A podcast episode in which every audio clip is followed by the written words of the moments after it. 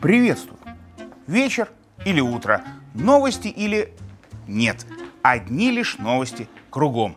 Ну и разве что еще я, Лавров, в нашей с вами традиционной международной рубрике «Лавров за гранью», где мы коллективно новости эти самые все вместе и каждую по отдельности разбираем и разбирать продолжим. Потому что это раньше можно было про политическое закулисье бла-бла, едко и ехидно, а потом взять и на что-нибудь переключиться, позитивное. Нынче куда там с этой планеты с такими-то новостями переключишься? Ведь только на одной этой неделе в качестве анонса Байден, похоже, сыграл в фильме или про начало империи, или про конец света самого себя. А политики Польши, как гладиаторы римские, победили один одного и что с простыми людьми на трибунах делать, теперь не знают. Ну а Харрис, которая Камала вовсе обозвала американских женщин не людьми, и теперь никто не знает, что делать с ней. Впрочем, до того, как в разбор всего этого погружаться, а давайте все ж перещелкнемся на что-нибудь не то что позитивное, но хотя бы не про актуальную повестку только – Например, по парку осеннему прогуляемся. Или в теплый плед, закутавшись совсем, с головой. Книжку почитаем.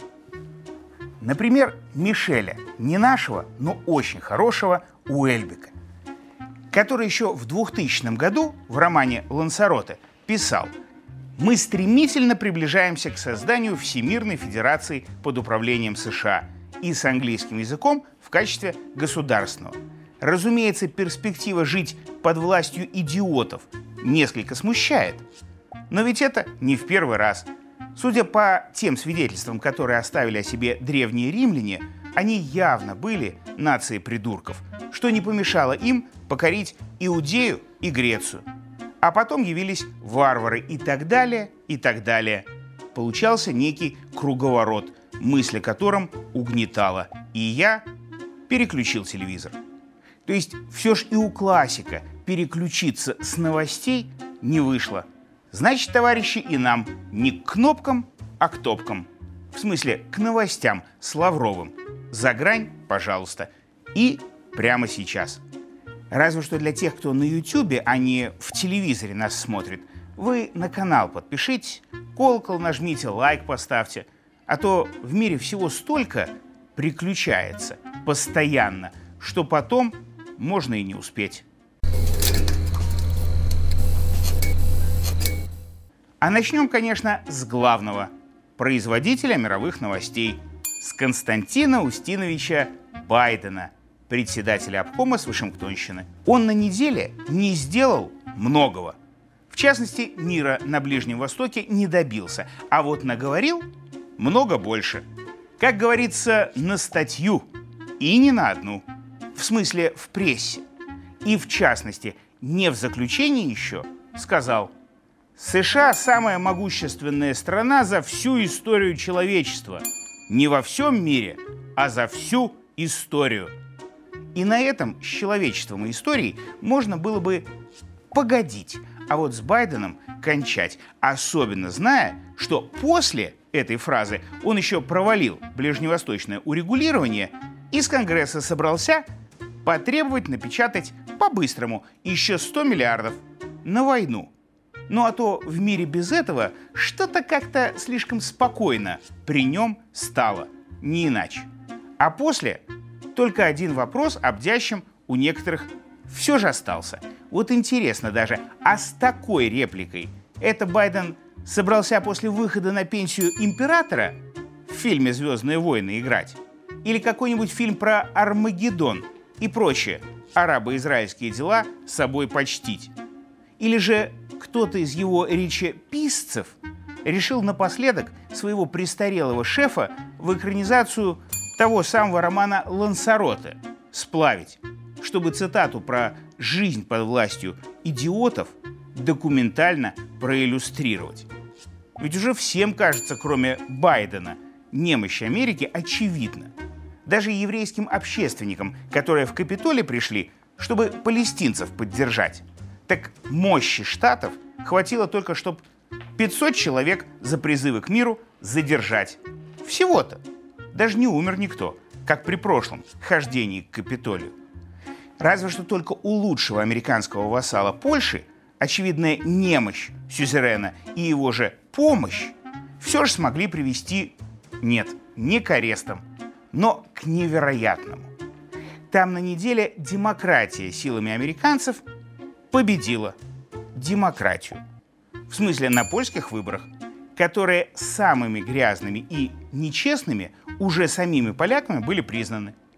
Потому что, с одной стороны, по документам ОБСЕ, консерваторы из права и справедливости все телеканалы скупили и свою пропаганду там транслировали, а с другой, большинство интернет-источников и часть газет купили конкуренты из фонда Сороса и других структур, близких к демократической партии США, чтобы за тузкой оппозицию агитировать по польским законам незаконно абсолютно.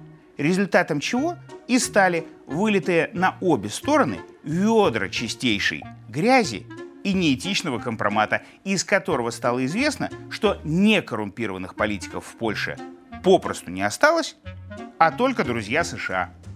Как итог, поляки выбрали и тех, и тех понемножку. Да так, что новое действующее правительство из этих отборных кусков собрать получится, но не быстро. И вообще, вряд ли. И вот в таком состоянии политической неопределенности, пока все еще кое-как действующие нынешние власти приняли библейское Соломоново решение на всякий случай документы о деятельности нынешних властей, то есть о себе, сжечь, о чем тут же и настучал, э, в смысле заявил, давно бывший министр-координатор спецслужб страны Белого Орла, а ныне, конечно, оппозиционер – который захотел, видимо, в грязной истории один во всем белом остаться. И вот это стало бы самым ярким заявлением недели с планеты под мощным контролем США. Ну, байденовских слов не считая. Если бы место на пальме первенства не перехватила вице-президент США Камала Харрис. Первая женщина на этом посту в истории самой мощной в истории страны пока Байден ненадолго замолчал, сделала одно заявление. Но такое, чтобы уж точно никто, даже на Ближнем Востоке и в Польше, не волновался больше. Администрация США будет работать и дальше, чтобы защитить всех соотечественников, женщин и людей. И если после таких слов от второго лица – самой мощной мировой страны, кто-то вдруг почему-то в полной безопасности себя на нашей планете не почувствовал, то не переключаться. Давайте еще новостей и заявлений подождем. С каждым днем они все забористей. Ну и продолжим обсуждать их все. А если кто захочет поговорить о чем-то конкретном, готовьте вопросы к традиционной уже пресс-конференции наоборот – в нашей с вами рубрике «Лавров за гранью». Это когда вы в прессу, то есть мне вопросы, а я вам, в отличие от ораторов этой недели, что-нибудь кроме мощного набора бессвязных слов выдать постараюсь. Пишите «Минск, коммунистическая 6, 220029».